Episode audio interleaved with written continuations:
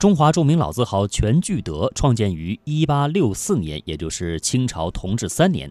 历经几代全聚人德呃全聚德人的创业拼搏，获得了长足的发展。嗯，说到这里啊，有句话不知道你有没有听说过，是什么呢？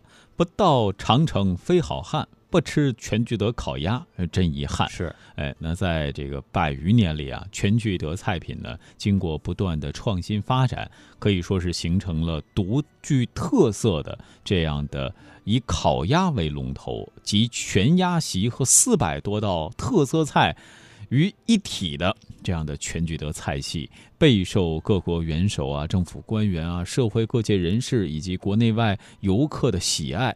敬爱的周恩来总理曾经多次把全聚德的全鸭席选为国宴。是，全聚德集团成立以来呢，也是秉承着周恩来总理对全聚德全而无缺、聚而不散、仁德至上的精辟的诠释，发扬想事、干事、干成事、创业创新、创一流的精神。现在已经成为了汇聚全聚德、仿膳、丰泽园、四川饭店等众多京城老字号品牌，涵盖了烧烤涮、川卤、宫廷、京味等多个口味。嗯，这里要特别提醒你关注的是什么呢？就是全聚德的挂炉烤鸭技艺和仿膳，也就是蜻蜓御膳制作技艺呢，分别被列入了国家级非物质文化遗产。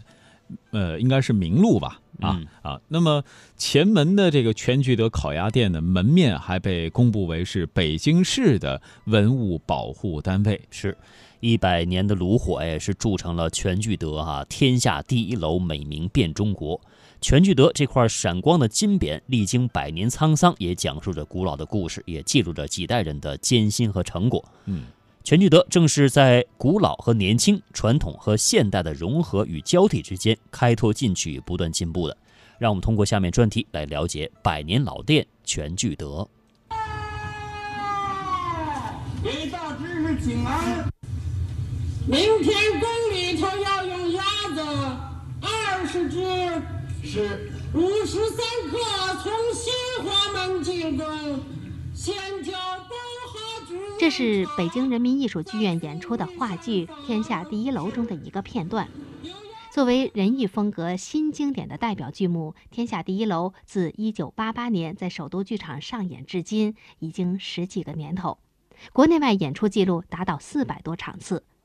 《天下第一楼》之所以曾引起那么大的轰动，其影响力至今不衰，有一个重要原因，就是它是以全聚德烤鸭店为蓝本，讲述的是这个百年老店的故事。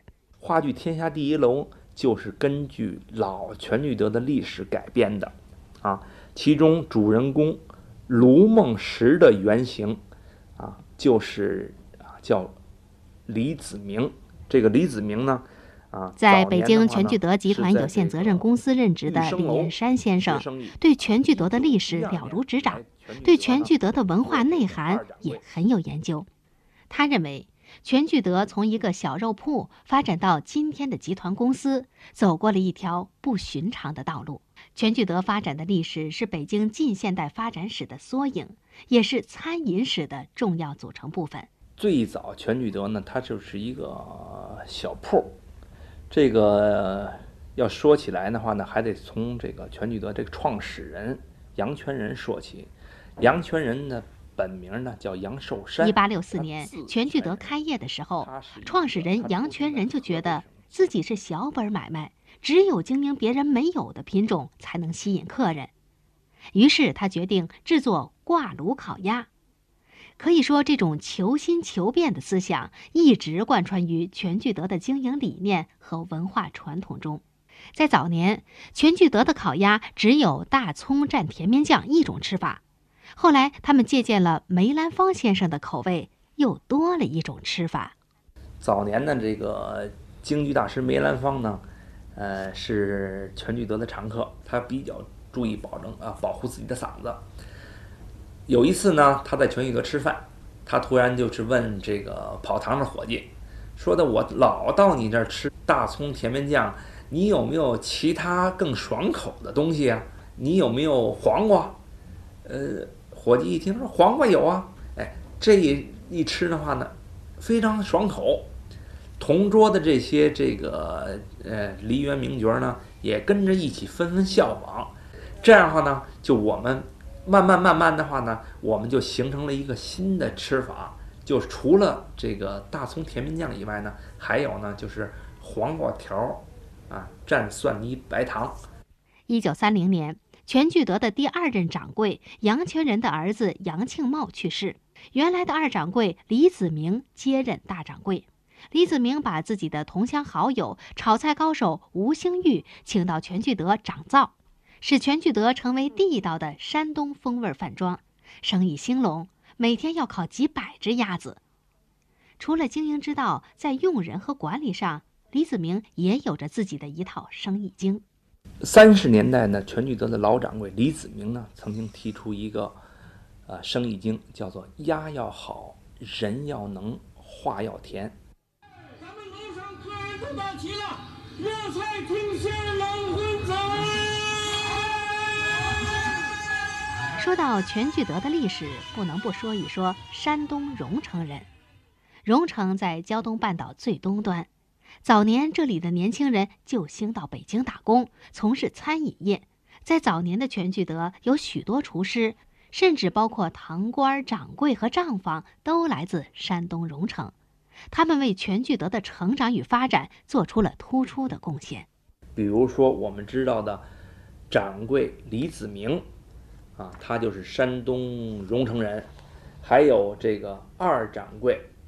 李之直在去年三月份的时候，我们呢还曾经采访了老全聚德的二掌柜，今年已经一百零四岁的老人李直之先生。这个因为呢，他四零年离开全聚德以后呢，就一直再也没有回到，没有回到过北京，也没更没有回到过全聚德。因此呢，他见了我们以后的话呢，他还非常关切地问，说的，呃，全聚德现在还是六个伙计啊？全聚德的烤鸭以其味美之优，一直走的都是上层路线。前出入全聚德的都是名流显贵，张作霖、张宗昌、李济深等，以及当时的各国使节都是这里的常客。北平和平解放以后，傅作义将军宴请当时的中国人民解放军的司令员程子华，就是在前门全聚德。程子华将军也是在全聚德烦请的傅作义将军。后全聚德除了向普通消费者开放以外，还接待了难以数计的中外贵宾。新中国第一次涉外宴会就是吃的全聚德烤鸭，就是一九四九年十月十六号。呃，毛主席在中南海勤政殿接受苏联大使罗申递交国书，这个外交部呢，就是安排了这么一次涉外宴会，用的呢就是全聚德烤鸭。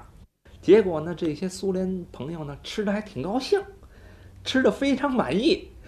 从一九五一年年底开始，大力倡导艰苦朴素之风，全聚德的顾客一下子少了很多。全聚德有些难以为继。北京市领导明确表示，全聚德不能歇业。在这种情况下，决定全聚德走公私合营的路子。在一九五二年六月一号，全聚德正式宣布公私合营。当时宣布公私合营的只有三家，一个是全聚德，一个是丰泽园，还一个呢是同和居。啊，这三家呢，应该说呢是成为北京市。第一批公私合营的试点单位。公私合营以后，全聚德走向了一条新生的道路。一九五三年，周恩来总理带领中国代表团前往莫斯科举办中国工农业展览会，全聚德的烤鸭第一次飞出了国门。因为解放初期的话呢，应该说中国的话呢，还没有一个非常强大的工业。中国政府呢，考虑考虑来考虑去呢，说拿什么到这个工农业展览会上去展览展示呢？就选了这个全聚德烤鸭，挑选了一个非啊技术非常好的一个厨师，叫田文宽，啊，结果呢受到了这个啊苏联莫斯科老百姓的热烈欢迎。全聚德烤鸭不仅是北京人的骄傲，中国人的骄傲，也深受全世界各国友人的喜爱。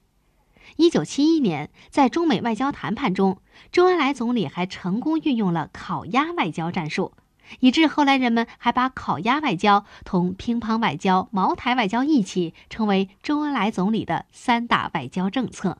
转眼间到了一九八零年，随着改革开放，全聚德又重新恢复了老字号的名称。这时候的话呢，全聚德呢又开始四处呢找自己的牌匾啊。一九六八年，在北京展览馆搞过一次成果展览，在这个展展览上展出过这个全聚德的牌匾。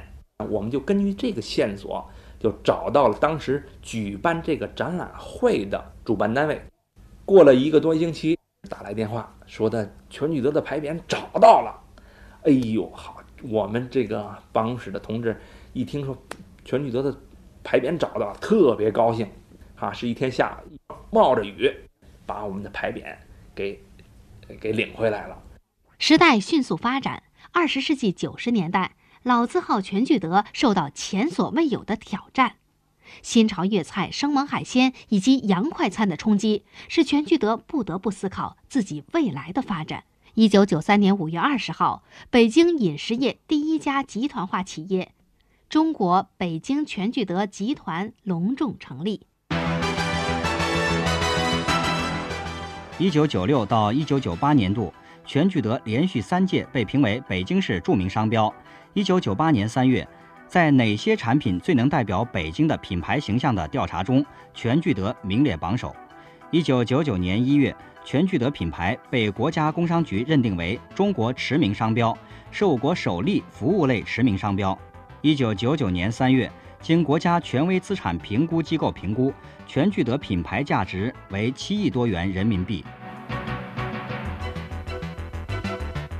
北京全聚德集团公司傅卫红认为，老字号是一种历史底蕴，是一种优势，它所包含的精髓和文化传统不能丢，但绝不能躺在老字号上不思进取，而是要与时俱进，不断进取。